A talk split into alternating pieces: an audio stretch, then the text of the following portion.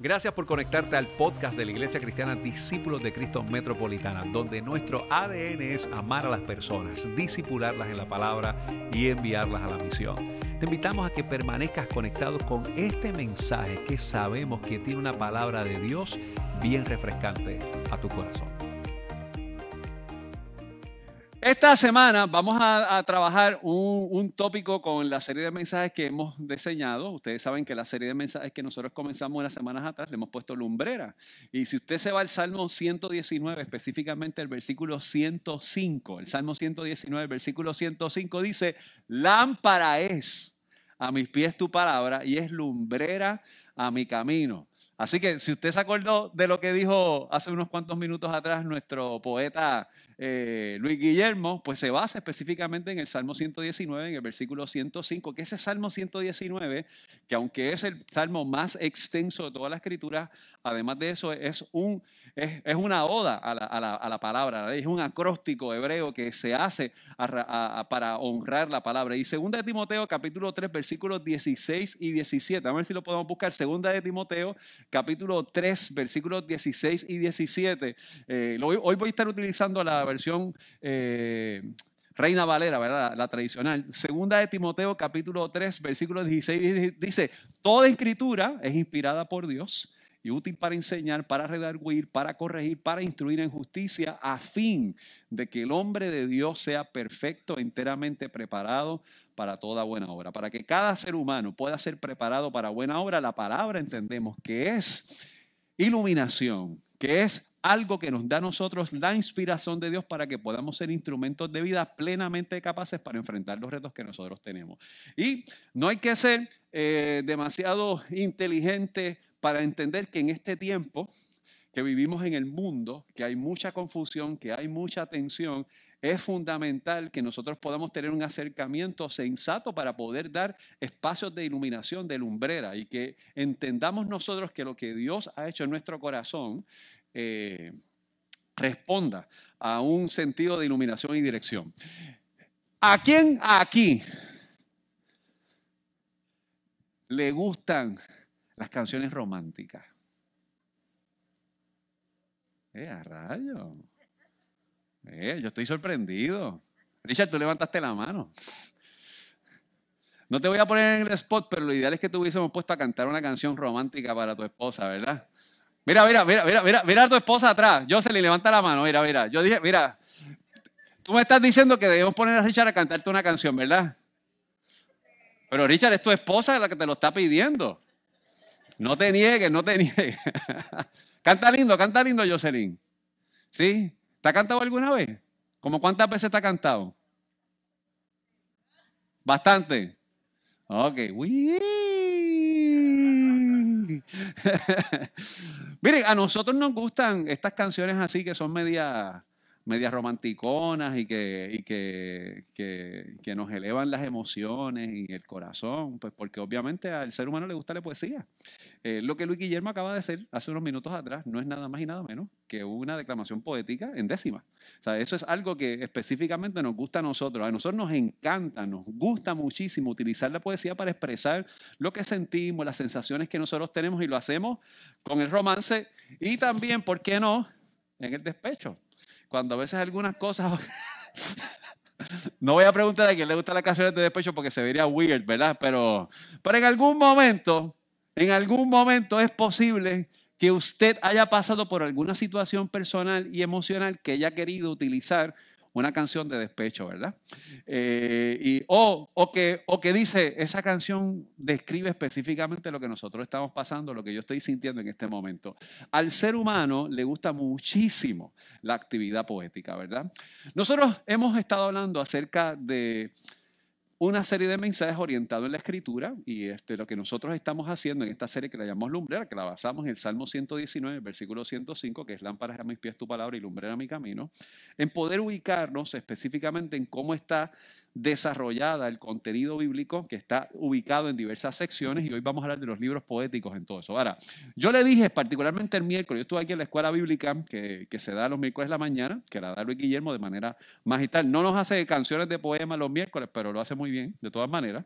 Y este, y este, y este miércoles yo dije que yo iba a comenzar el sermón de hoy con un ejercicio hermenéutico. Eh, porque nosotros hablamos la semana pasada de las 3D cuando nosotros vamos a hacer la escritura, ¿verdad? Lo primero es que nosotros buscamos lo que está detrás del texto, que es el contexto. Y después vamos a lo que está dentro del texto, que es el texto, ¿verdad? Que es la letra o que es el sintaxis y todas estas cosas, para poder tener una buena imagen hermenéutica, ¿verdad? El sábado pasado, aquí en, en el templo, tuvimos una reunión de trabajo con el Ministerio de los Niños para ir eh, definiendo una serie de detalles que, se van, que van a estar ocurriendo en el día de hoy. Y yo recuerdo que al final, de, en un momento dado, eh, yo le dije a una persona, oye, traíste las donas. Traíste las donas.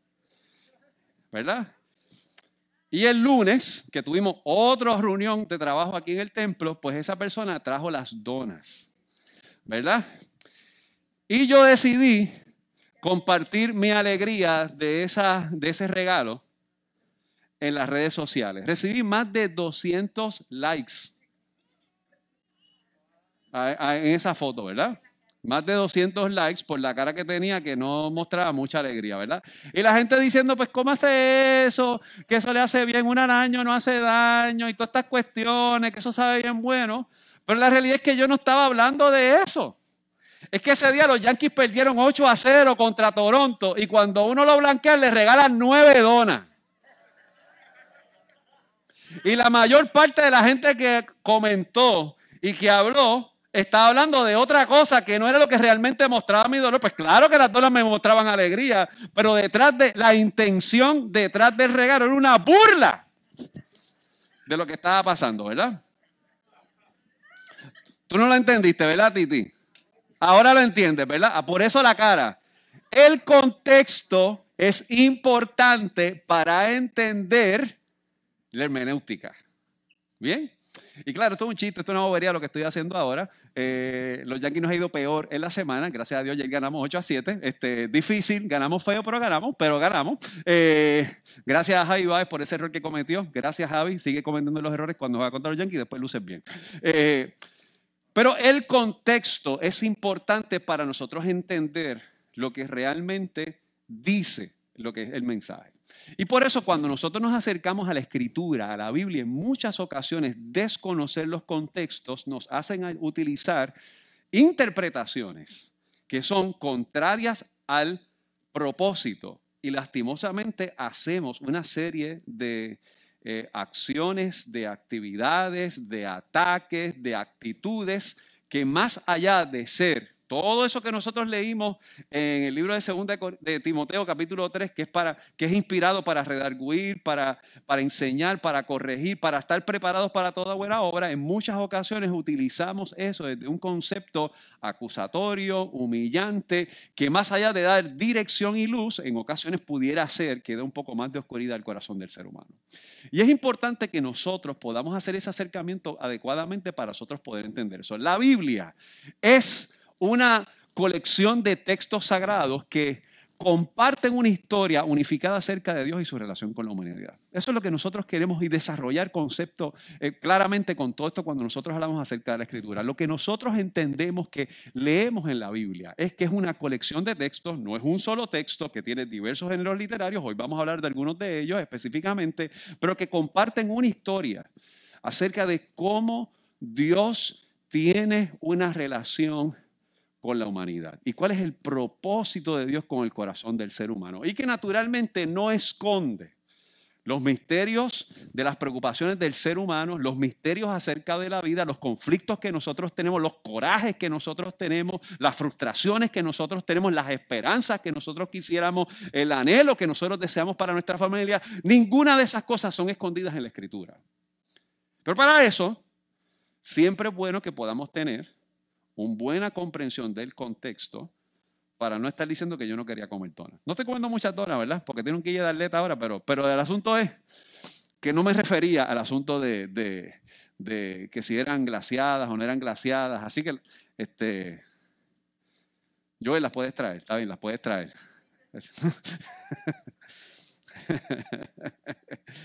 bueno, Cuando nosotros hablamos de la Biblia, voy a hacer un repaso general. La Biblia tiene 66 libros, ¿verdad? Nosotros tenemos 39 libros eh, eh, en el Antiguo Testamento y tenemos 27 libros en el Nuevo Testamento. Y durante esta serie de mensajes, cada semana nosotros hemos estado trabajando las secciones generales, ¿verdad? Porque no podemos irnos al detalle de lo que es el Pentateuco.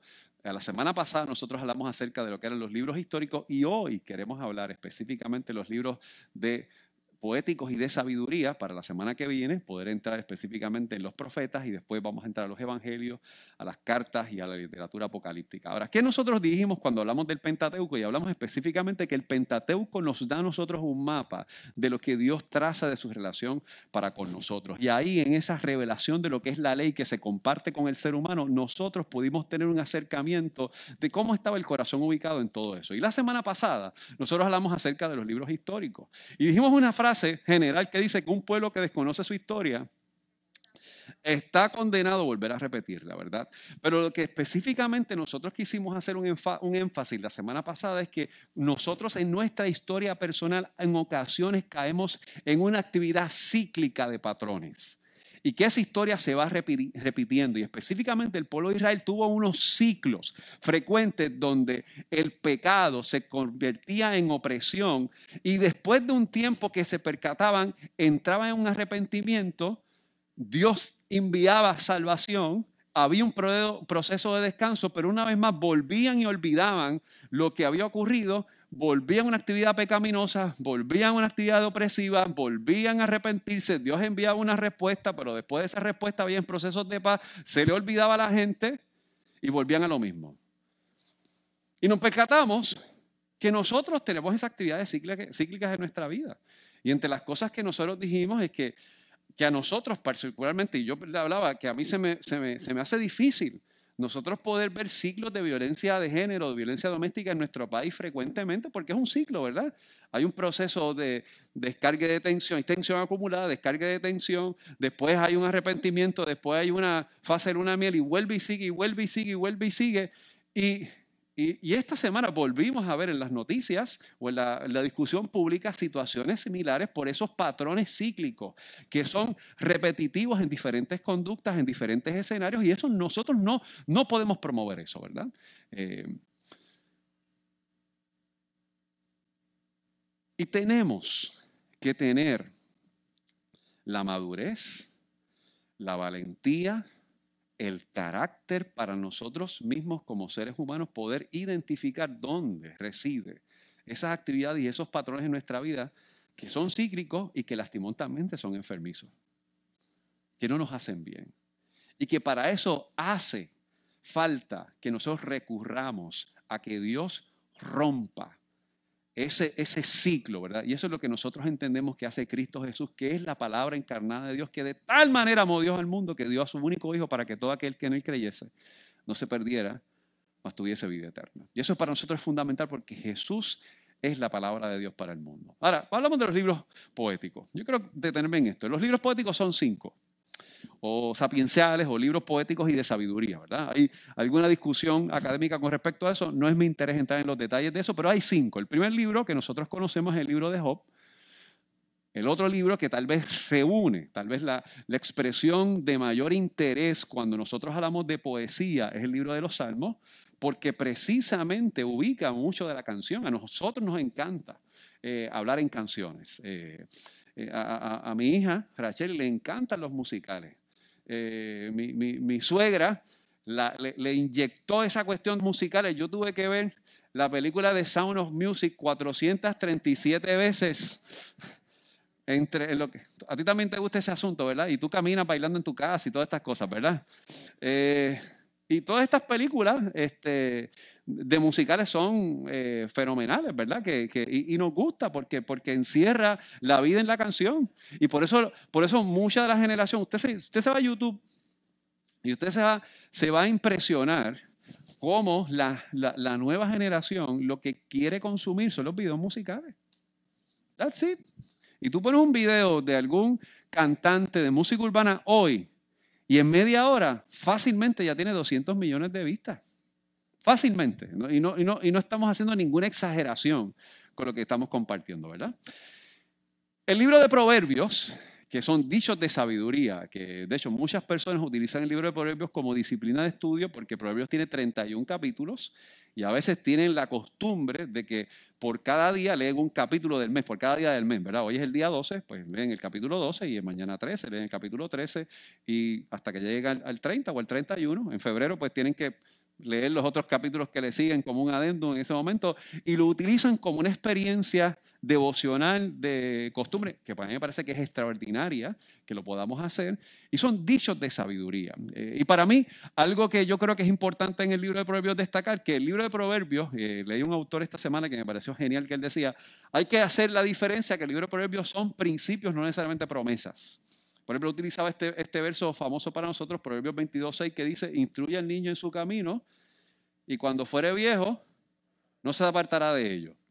Pero nosotros conocemos cientos de historias, o tal vez miles de historias de niños que son criados en los caminos del Señor y cuando crecen toman otros caminos. Eso es, ahora, lo correcto es hacer la educación en el hogar con oración, con reflexión, con devocionales y entender que lo consagramos al Señor, ¿verdad? Y que el Señor hace, todas estas cosas. Pero eso es un principio de vida.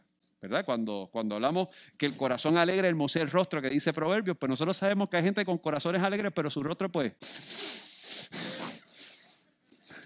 es más feliz, es más feliz, ¿verdad? Es mentira, mentira, es, alegre. La persona que es alegre tiene, tiene alegría. Son principios. Cuando usted está alegre, posiblemente es contagioso, pero hay personas que cuando, que aún siendo muy alegres, hay personas que, que que no, no, le, no, le, dan el paso, ¿verdad? No, no tienen una relación directa con esa persona con todas estas cosas. Este libro de Eclesiastés que es un libro que tiene que ver con, con, mucha filosofía y vamos a hablar un poco acerca de eso en el día de hoy. Está el libro de Cantar de los Cantares, que es un libro es totalmente orientado a la relación de pareja, un libro lleno de mucho erotismo, es un libro lleno de mucha pasión, de mucho romance. Eh, algunas personas hasta le sacan el, eh, el, el, cuerpo porque dice, ¿cómo es posible que ese libro diga todas estas cosas que a veces encontramos en el libro de, de Cantar de los Cantares? Pero se ubica en esa cuestión de la poesía, Dios está ubicado y particularmente en nuestra relación de encuentro matrimonial, de encuentro relacional, es rica porque nosotros entendemos en ese proceso que llegamos a la actividad climática de lo que es una relación fecunda de pareja, sana, ¿verdad? Cuando nosotros nos entregamos el uno al otro y obviamente podemos disfrutar nuestra experiencia de pareja. Ahora, yo quiero destacar con esto en el día de hoy, cuando nosotros hablamos de la poesía y con lo que nosotros estamos compartiendo en el día de hoy, que la importancia de la poesía es que gracias a ella nosotros podemos expresar nuestras emociones y utilizar el lenguaje de una forma libre.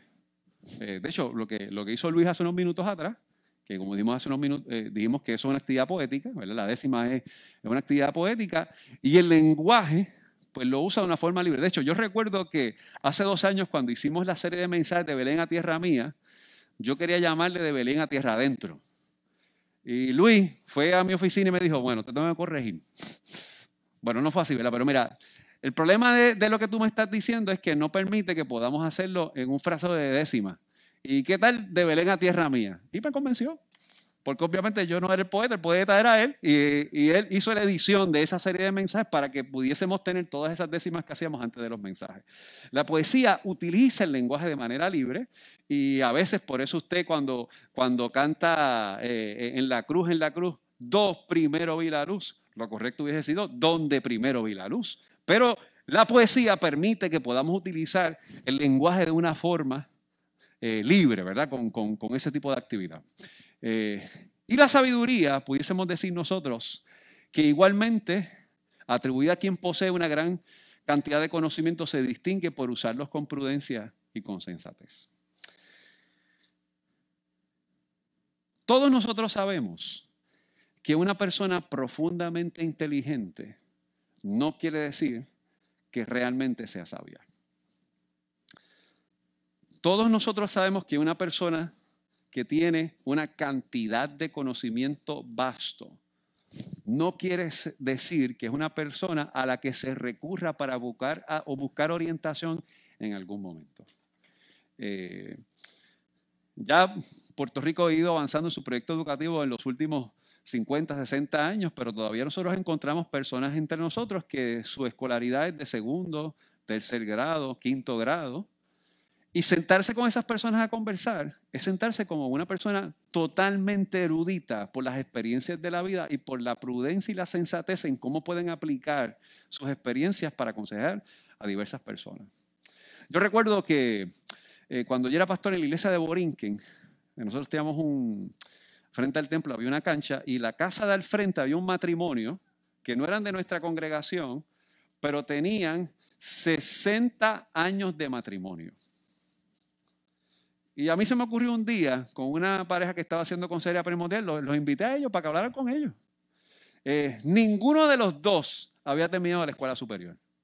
Pero las experiencias más brutales o extraordinarias que tuvo esa pareja que se iba a casar fue hablar con, con esta pareja que les compartieron su sabiduría relacional de por qué habían durado todos esos 60 años, ¿verdad? Lastimosamente ya ellos partieron con el Señor hace unos cuantos años atrás, pero ellos no tuvieron escolaridad, o por lo menos como nosotros la tenemos concebida de manera académica, pero su experiencia de vida fue una experiencia maravillosa para poder construir experiencias de vida para las nuevas generaciones.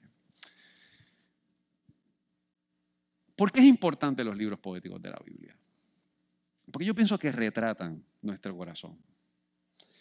Y yo quisiera en la mañana de hoy intentar hacer una radiografía cardiológica espiritual. ¿sí? si el lenguaje poético me da esa licencia libre para poder decirlo. Yo quisiera que nosotros hoy tratemos de ir a la escritura, particularmente a estos libros poéticos, para ver cómo está nuestro corazón. Si usted tiene alta presión, o si tiene una baja presión, o si usted tiene una arritmia que no le permite concentrarse, si de alguna manera usted está pasando por un proceso eh, muy complejo. Y yo quisiera, si es posible, que hoy intentemos hacer el ejercicio de ponernos un holter espiritual durante el sermón de hoy. Porque realmente lo que hace, particularmente el texto en los libros poéticos, para mí, es llevarnos una radiografía del corazón. Le invito al libro de Proverbios capítulo 3, versículos del 5 en adelante. Proverbios capítulo 3, versículos del 5 en adelante. Este libro de Proverbios es un libro fascinante. Vamos a leer los versículos 5 hasta el versículo 8. Proverbios, capítulo 3, versículos del 5 al 8, y después vamos a hacer algunos textos eh, que están alrededor de la escritura y vamos a hablar de, por qué y cómo está ubicado específicamente eh, la clasificación de los libros poéticos. Dice la escritura de la siguiente manera, leemos la palabra del Señor en el nombre del Padre, del Hijo y del Santo Espíritu. Amén.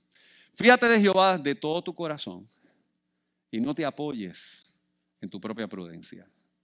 Reconócelo en todos tus caminos y Él enderezará tus veredas. No seas sabio en tu propia opinión. Teme a Jehová y apártate del mal, porque será medicina a tu cuerpo y refrigerio a tus huesos. Vamos a orar. Señor, gracias. Gracias por la maravillosa experiencia que hemos tenido en esta mañana de acercarnos a tu palabra. Gracias por la bendición y el privilegio que nos has dado de disfrutar con nuestros jóvenes esta experiencia de alabanza. Pero Señor, hoy nos acercamos con mucha humildad y con mucha honestidad identificando que nuestro corazón necesita ir a tu taller para que tú trabajes en él. Y te pedimos, Señor, que en esa comprensión de la vida, en esa comprensión de nuestra realidad, tú nos hables y que nosotros podamos responder al desafío de tu palabra. Oramos en el nombre de Jesús y te damos honor, gloria y honra. Amén. Amén.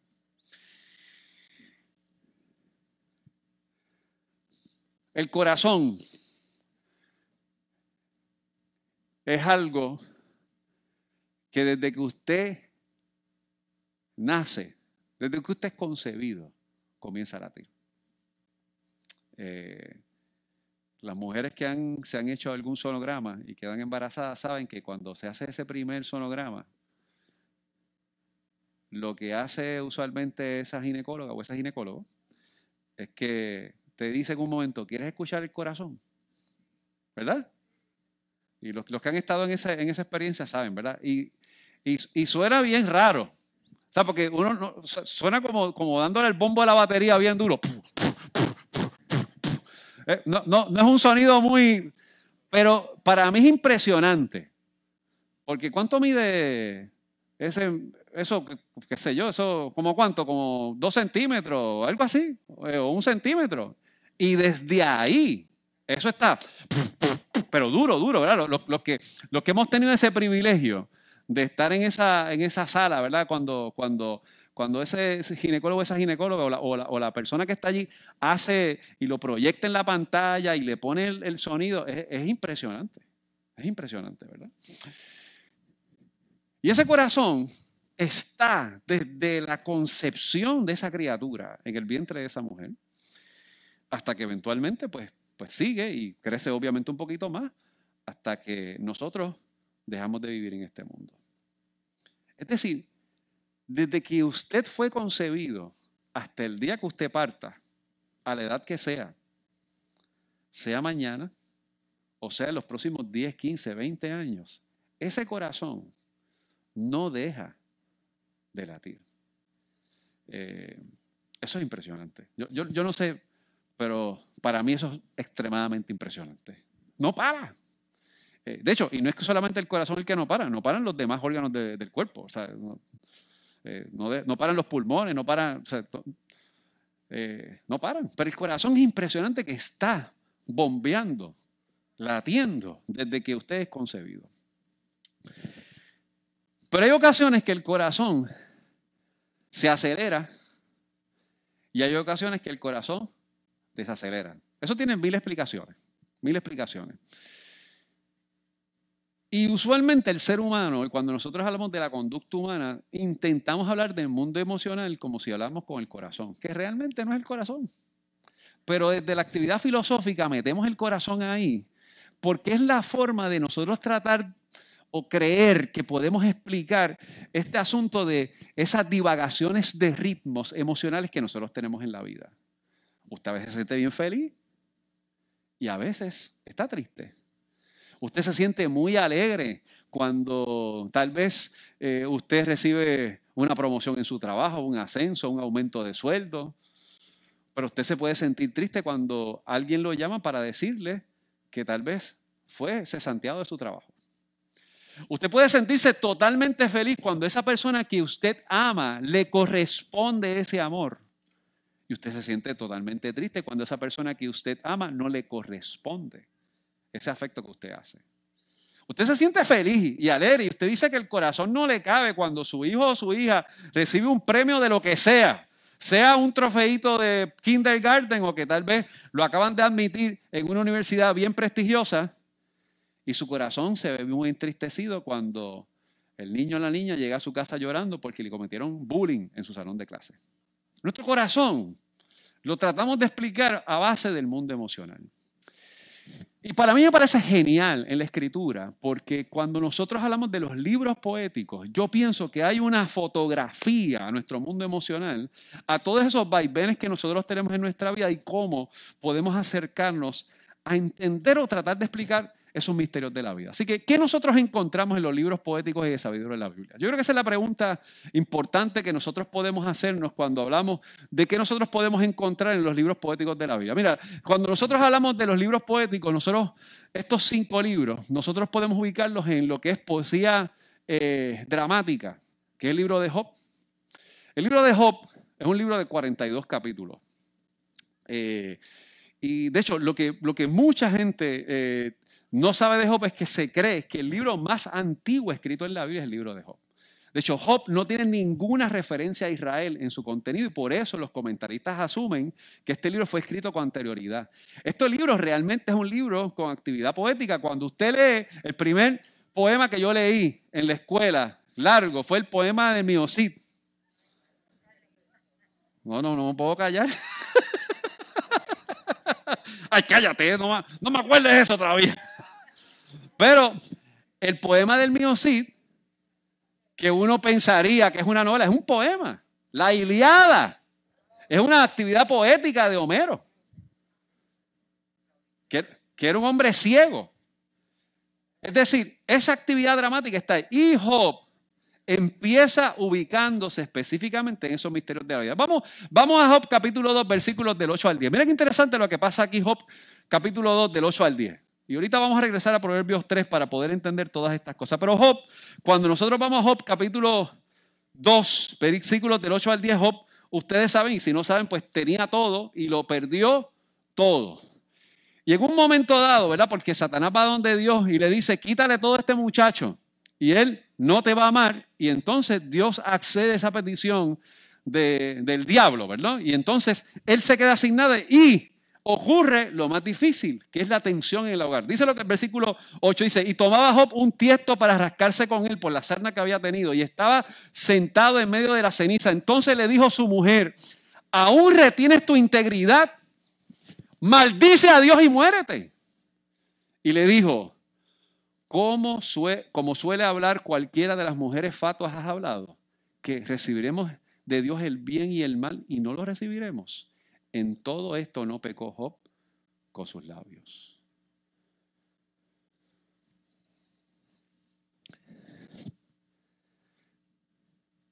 Yo creo que muchos de nosotros nos hemos sentido en algún momento como la mujer de Job, como la esposa de Job. Dios, ¿por qué tú estás permitiendo esto? Yo lo tenía todo. Tenía mi carrera, tenía mi prestigio, tenía mi familia. Y de buenas a primeras lo perdió todo. Y cuando la actividad de Job se escribe, perderlo todo, es todo. Perdió sus hijos, perdió sus propiedades.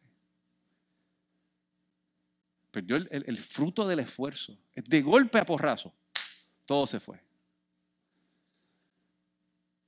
Y llegar a su casa se convirtió en un escenario de tensión como el que posiblemente usted se haya enfrentado en algún momento dado de su vida y algún familiar le haya dicho, maldice a Dios.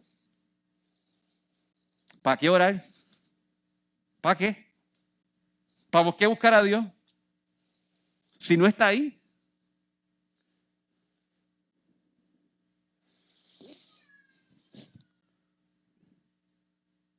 También en los, libros poéticos tenemos la poesía lírica que son a través de canciones y que curiosamente también nosotros encontramos expresiones del corazón complejas. Vamos al Salmo 56. Búsquese el Salmo 56. Este salmo es genial. Hay muchos salmos, ¿verdad?, que podemos utilizar, pero el Salmo 56, usted lo ha cantado 20 veces.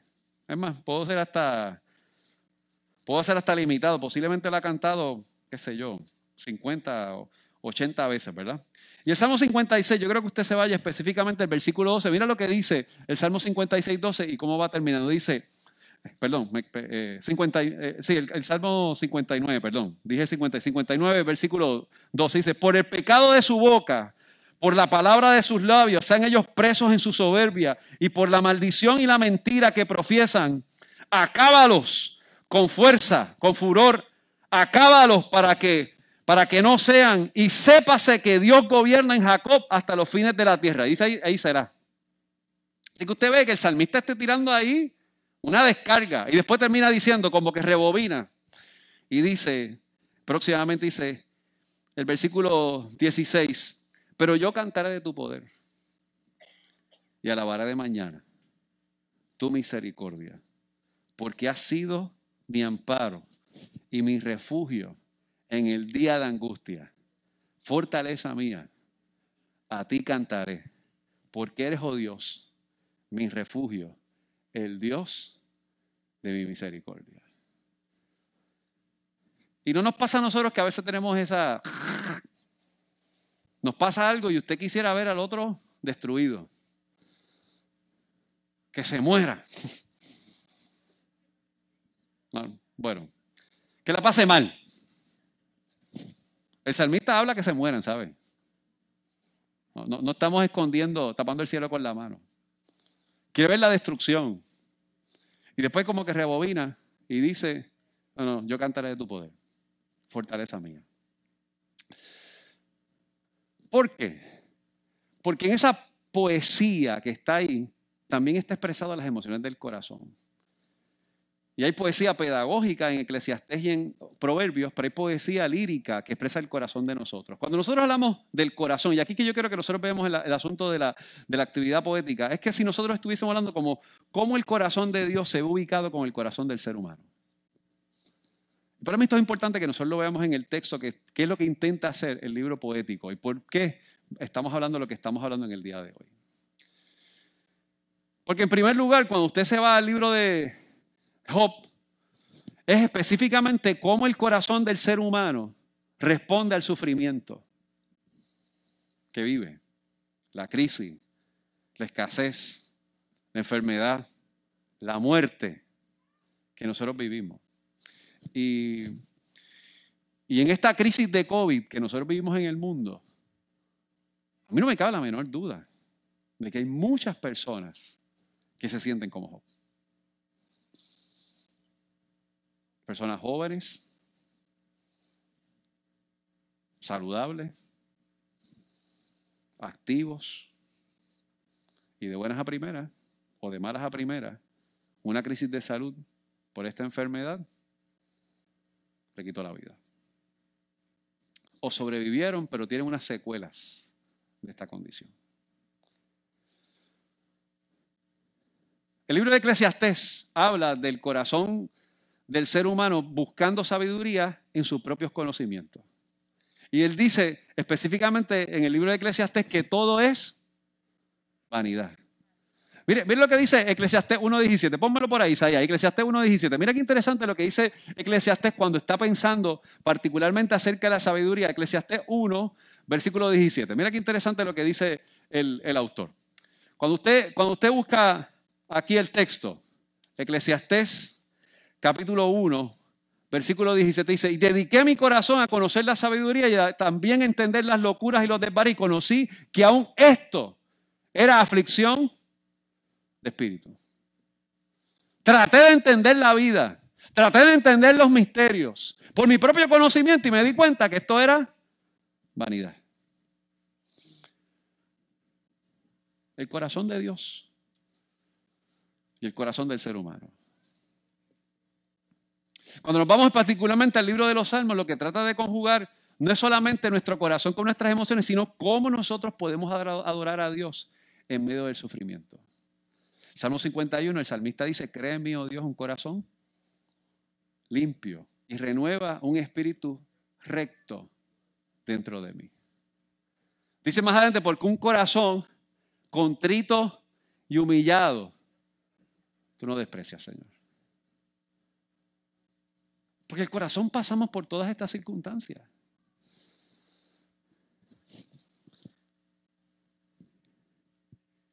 Y proverbios y cantares intentan de ubicar el conocimiento en donde podemos honrar a Dios para nuestro comportamiento, tanto hacia el mundo, hacia la gente y hacia nuestra relación de pareja. Ahora bien, la pregunta sería si nuestro corazón y nuestra mente tienen equilibrio, ¿verdad? En el mundo de la psicología hablamos particularmente de ese equilibrio emocional y mental que nosotros podamos tener para tomar decisiones. Yo no sé si usted es como yo o ha sido como yo esta semana. Esta semana yo he visto como seis documentales del 11 de septiembre. Eh, no es muy difícil porque la promoción fue intensa, ¿verdad? Pero particularmente vi este, eh, interesante, este en Apple TV. Si usted tiene Apple TV, pues que Dios lo bendiga y lo puede ver. Si no, pues pídale a alguien el password. Eh, y está este, este documental que se llama Inside the President's War Room. Es un documental interesante porque nunca había visto este documental que está hecho desde lo que ocurrió con el equipo del presidente George W. Bush y toda la gente que estaba cerca del CIA, que estaban ahí con él, la gente de servicio secreto. Y específicamente en algún momento dado, la atención era cómo no tener una sobrereacción por las emociones y actuar con conciencia sobre los eventos que habían pasado. La historia juzgará los actos de estas personas. Yo no voy a tomar hoy un, no es mi interés hablar de eso. Pero en ocasiones nosotros parece que nos han metido dos aviones a las torres de nuestro corazón y de nuestra vida. Y que de repente empieza el debate de nuestra vida y nuestro corazón de cómo tenemos que responder a las circunstancias de la vida. Hace unos años atrás, y yo creo que yo lo he compartido otras veces aquí en la iglesia, yo recuerdo que yo iba de vacaciones a Fajardo con Raquel y con la nena, y nos encontramos allí con la mamá de un gran amigo que se llama Camilo Guadalupe. Algunos de ustedes lo conocen, abogado, trabajado con mucho con nosotros en Morton, en el campamentos. Y él estaba llevando a su mamá, y yo no la conocía, de hecho, él es el hijo del pescador Ismael Guadalupe, la esposa de don Ismael. Y recuerdo que ella, eh, comenzamos a conversar eh, y yo empecé a hablar de la muy buena amistad que tenía con Camilo y ella me dijo, mis hijos son mi mejor poema. Porque ella escribe libros de poemas. Pero no hay mejor libro de poemas que mis hijos. Y yo le dije, usted sepa que yo le voy a, yo, le voy a citar a usted todas las veces que, que yo me acuerde de esa expresión que usted acaba de decir. Porque yo pienso que la manera que usted comunica y comparte lo que Dios hace en su corazón, usted escribe una poesía. Dice el libro de Proverbios, en el capítulo 9, versículo 10, que el principio de la sabiduría es el temor a Jehová.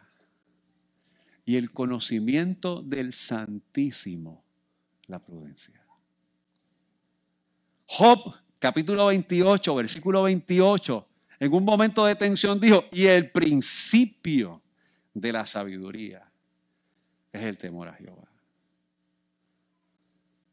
Pero hay algunos de nosotros que nuestra concepción de Dios nos lleva más allá de ser poesía a provocar oscarontismo.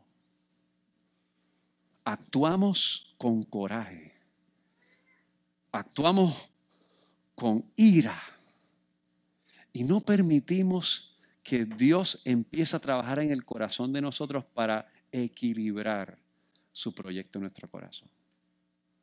Miren, esas cosas es otra manera de nosotros volver a caer en los siglos que de la semana pasada. Porque no nos damos cuenta cómo estos eventos nos pueden llevar a nosotros a recapacitar y recapitular los proyectos del corazón que nosotros podemos hacer. Los libros poéticos y de sabiduría nos enseñan a tomar decisiones correctas sobre nuestro comportamiento moral para que podamos ser mejores imágenes de Dios. Yo quiero hacerte una pregunta. Y quisiera con todo el corazón que la respondas con la mayor humildad, con la mayor honestidad.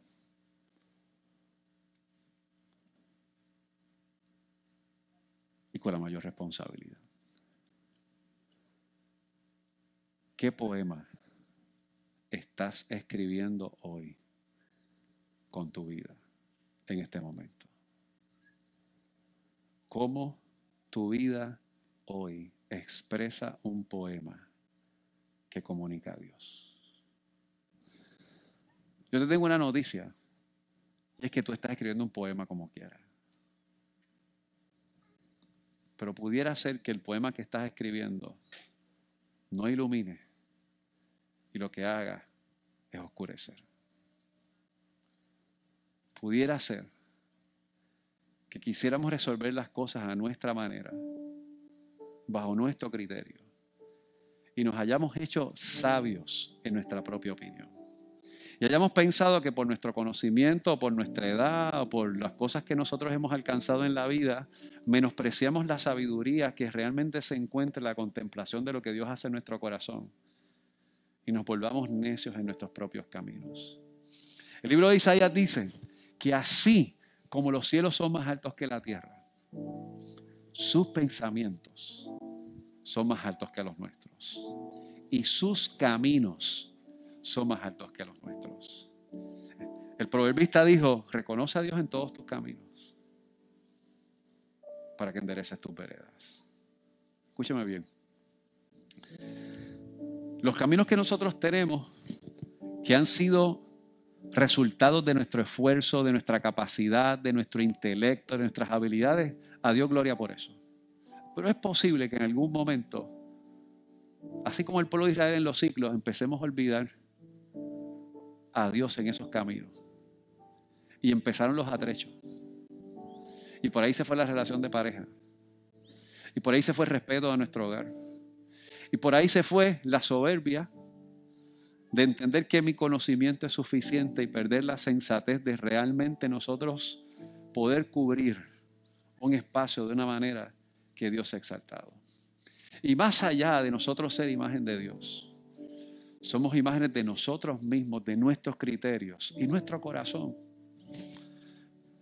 Cuando hacen ese sonograma, cuando hacen esa, esa radiografía de lo que está pasando ahí, ha perdido el ritmo. Y lentamente, como hemos dicho otras veces aquí que decía Séneca, somos seres humanos que existen pero no viven. No hay vida en nuestro corazón. Porque hemos obviado lo fundamental del centro de Cristo Jesús en el corazón para transformar la vida. Yo quiero leerte un poema de la Biblia que muy pocas veces sabemos que, está en la, que es un poema. Yo creo que usted se vaya al libro de Filipenses capítulo 2. Versículos del 5 al 11 y con esto voy a terminar. Pablo, que es un gran escritor, tal vez de los, el mejor escritor que nosotros tenemos en la escritura. Pablo escribe en el libro de Filipenses en el capítulo 2, versículos del 5 al 11, un poema. Y este poema yo pienso que es el referente de lo que debe ser la poesía de la vida para nuestro corazón. Y es referente de lo que realmente nos puede llevar a nosotros a verdaderamente comunicar lo que es el proyecto de vida del Evangelio en cada uno de nosotros.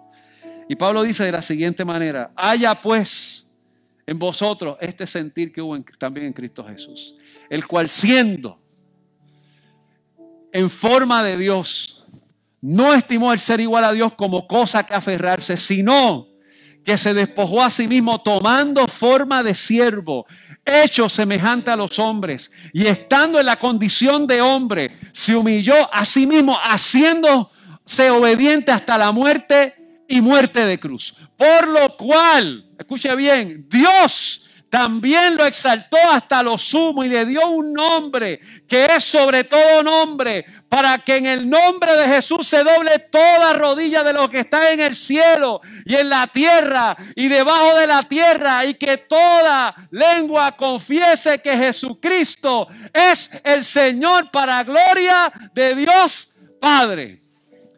El corazón poético el corazón que escribe poemas consagrados al reino de Dios es aquel que es conforme a igual Cristo Jesús.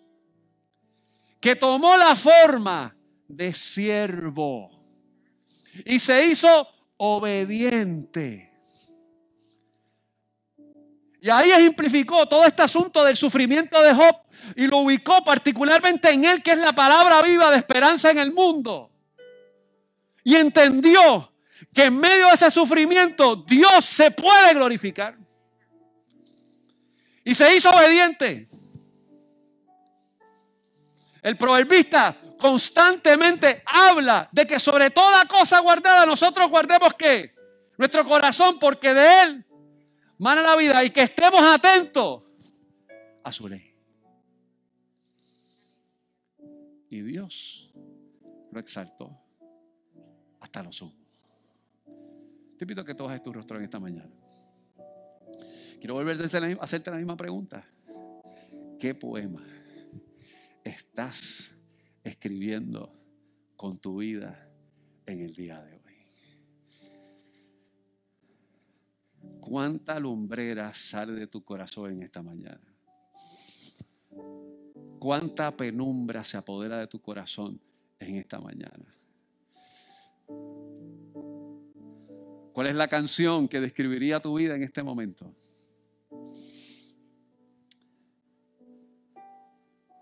Hoy es un día maravilloso para encontrarnos con el propósito de Dios.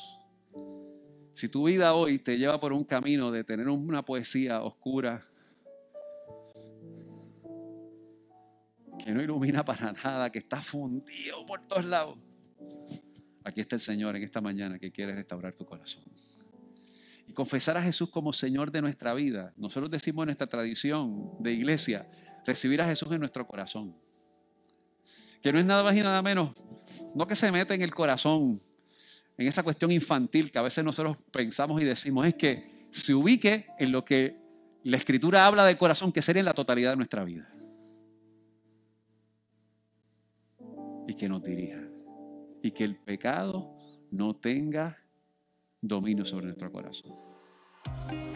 Gracias por haberte conectado a nuestro podcast de la semana de la Iglesia Discípulos de Cristo Metropolitana. Te invitamos a que continúes conectado con nosotros en nuestra página de internet que es www.icdcmetro.com y que sigas compartiendo este mensaje a través de Facebook, Twitter, YouTube e Instagram.